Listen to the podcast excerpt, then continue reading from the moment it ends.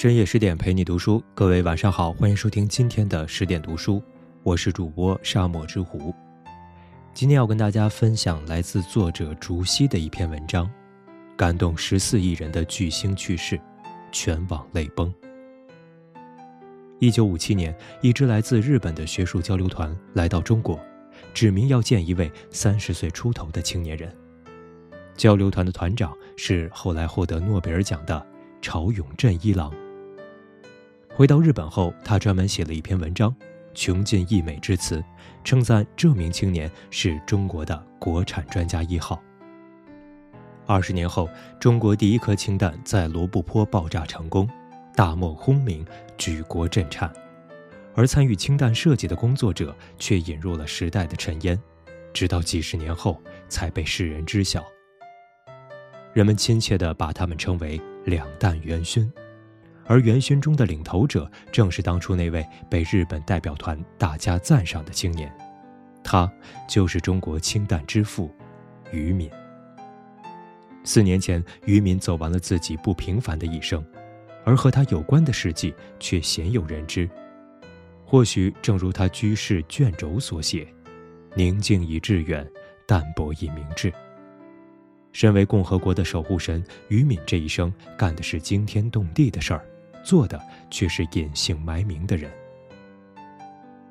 诺贝尔奖得主博尔曾赞叹，于敏是一个出类拔萃的人。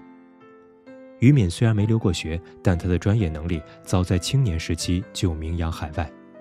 北大均分二十几分的考题，他作为旁听生能考到一百分每秒计算万次的计算机，他在旁边看着，居然能看出计算机哪里算错了。如此惊人的学习能力，仿若神人在世。于敏也因此得到了居里夫人研究所的邀请，只差一步之遥就可以出国深造。可一个重要的决定却改变他的一生。上世纪中期，美国、苏联接连研制出了氢弹，威力是原子弹的几百倍。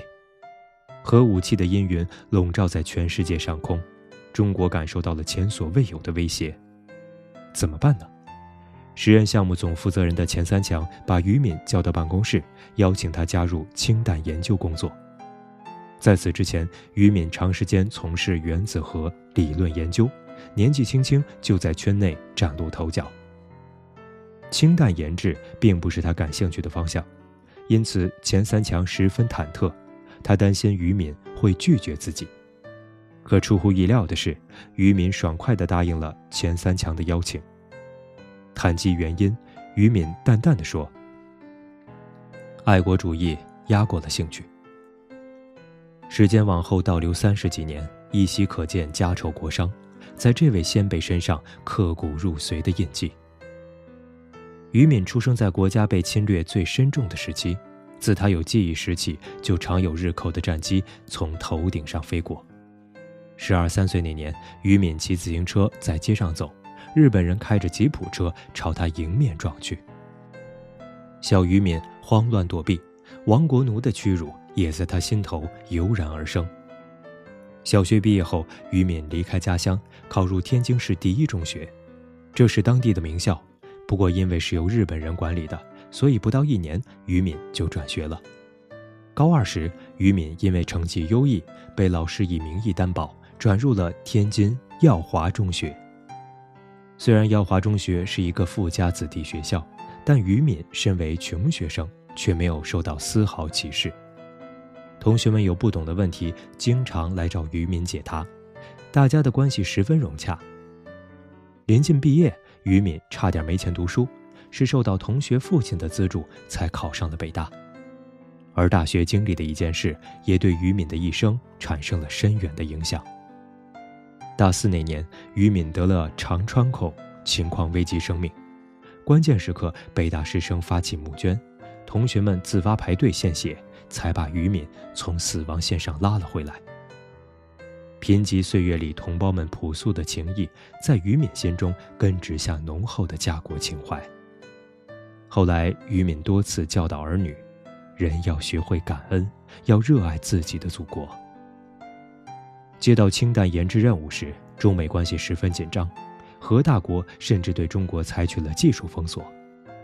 于敏曾这样形容自己当时的心情：“是可忍，孰不可忍？我过去学的东西都可以抛，一定要把氢弹搞出来。一约既定，万山无阻。”为此，于敏放弃了出国的打算，放弃了深耕多年的领域，也放弃了功成名就的机会。他隐姓埋名，奔赴贫瘠的大西北，一去就是二十多年。正如北大校歌中唱的。眼底未明水，胸中黄河月。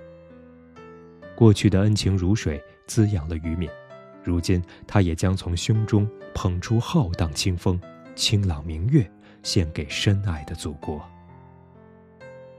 然而研制氢弹并不容易，从接到任务起，于敏六道戈壁，八上高原，斗风沙，抗严寒，啃咸菜，喝盐水，饱经沧桑。条件的艰苦还是其次，性命的危险才最让人担心。研制核弹过程中，于敏曾经三次与死神擦肩而过。一次是在1969年，于敏在实验路上突然脸色煞白、气喘吁吁，被同事们搀扶着喂水，才慢慢恢复过来。第二次是在1971年，于敏半夜惊醒，感觉浑身难受，他艰难地叫醒妻子。话没说几句，就突然休克过去。第三次是在一九七三年，于敏在返京途中出现便血，去医院输液时又一次休克在病床上。长年累月的奔波让于敏的身心长期处于极度疲劳的状态，但他从不抱怨，反而是沉浸在无尽的计算和讨论之中，苦思冥想，争取从零到一的突破。于敏的儿女回忆，小时候很少能和父亲见面，即使父亲回家，脸上也常常挂着困惑思考的表情。有一次，于敏和同事在家讨论问题，提到了一个 RHO 的物理量，女儿听到还兴冲冲地跑去和妈妈说：“他们在说肉呢。”一九六五年，于敏带领团队去上海华东计算所优化设计方案，一百多天的时间里。他经常半蹲在地上，对着堆积如山的纸袋做验证分析。一天晚上，于敏突然和同事提出了一个从未有过的设想。他说：“研制氢弹不能光按照现在的理论做，而要从结构上着手，避免能量的损耗。”为此，于敏设计出了一个模型，无论变量怎么改变，计算的结果都完美符合标准。解决了这个关键点。此后，整个研究就像拨云见日，驶入了快车道。一九六七年，罗布泊上一声巨响，我国第一颗氢弹爆炸成功，消息传遍全国，举国欢庆。要知道，从第一颗原子弹到氢弹，美国用了七年三个月，苏联用了六年三个月，英国用了四年七个月，而中国仅仅用了两年八个月。光起罗布泊，星落未名湖。草庐无双事，知我神州图。尖端核武器的研制向来是艰辛与苦难并行，但这些并没有挫伤于敏的意志，反而让他的韧性与坚持更加熠熠生光。日拱一卒无有尽，功不唐捐终如海。很多时候，把心定下来，路就能走到了。纪录片《大家》中，于敏非常诚恳地对着镜头说：“啊，我认为我并不聪明。别人给他冠以‘中国氢弹之父’的称号，他也连连摇头。氢弹之父这样提不符合科学，我一直不赞成。从集体的年代走出，于敏对个人的荣誉和奖赏并不看重。他一直强调，氢弹是成千上万人的事业。”在工作上面，自己要感谢的人太多太多。电视剧《功勋》里，于敏的夫人孙玉琴说：“这个国家不仅靠男人顶着，也靠女人顶着。”为了支持丈夫的事业，孙玉琴搬到科研大院里，揽下了所有后勤工作。夫妻俩相濡以沫半个世纪，于敏最幸福的回忆就是每天下班回家吃妻子煮的面条。二零一二年，孙玉琴因为心脏病离世。那之后，于敏总喜欢翻看两人的合照。每次吃团圆饭，也习惯给夫人备一双碗筷。唯将终夜长开眼，报答平生未展眉。元稹的悼亡诗也成了于敏后半生常挂在嘴边的对妻子最深挚的感谢。除了感念爱妻，于敏对身边的同事也十分和善。很多人回忆，找于敏问问题时，他不论时间，不论地点，不论什么领域，都会认真解答。即使是自己研究的课题，他也会把自己的新想法毫无保留地告诉大家。有一次，一个同事找于敏请教问题，于敏不仅细致地给他推导过程，还在第二天给了他几张纸，上面写满对问题的详细描述。原来，于敏担心自己说的不清楚，所以晚上又把过程推了一遍。一书曾说：“做人凡事要静，静静的来，静静的去，静静努力，静静收获，切忌喧哗。”晚年时的于敏和你我的长辈一样，住的是老式的房屋，睡的是简易的铁床，日常爱好就是听京剧、读名著。走过近一个世纪的风雨，这位老人仍然习惯把自己隐藏在茫茫人海中，一如古书上说的：“和其光，同其尘。”玻璃满身光环，他依旧是曾经的燕园赤子，于分无中养心性。处繁华而守真纯。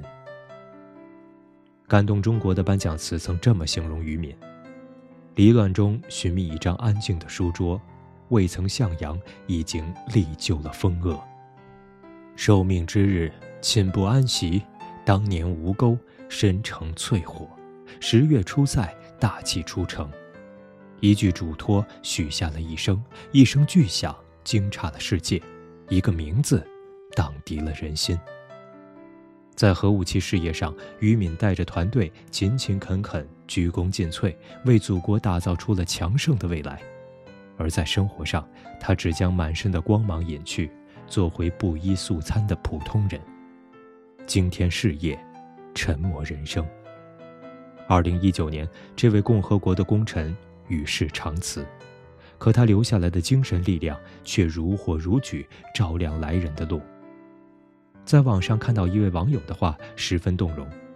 有人说，希望于老多活几次。